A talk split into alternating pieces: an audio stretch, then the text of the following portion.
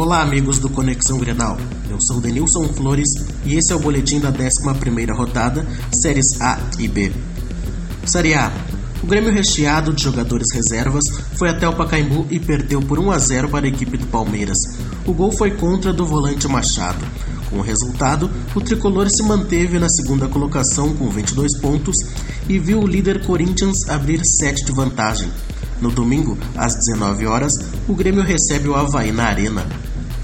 Série B. O Inter mais uma vez decepcionou os seus torcedores ao apresentar péssimo futebol sem qualidade técnica e perder por 1 a 0 para o Boa Esporte em sua casa.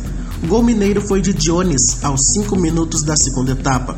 Com o resultado, o Colorado ficou na quinta posição com 17 pontos e no sábado, às 16 horas e 30 minutos, recebe o Criciúma no Beira-Rio. Para o Conexão Grenal, Denilson Flores.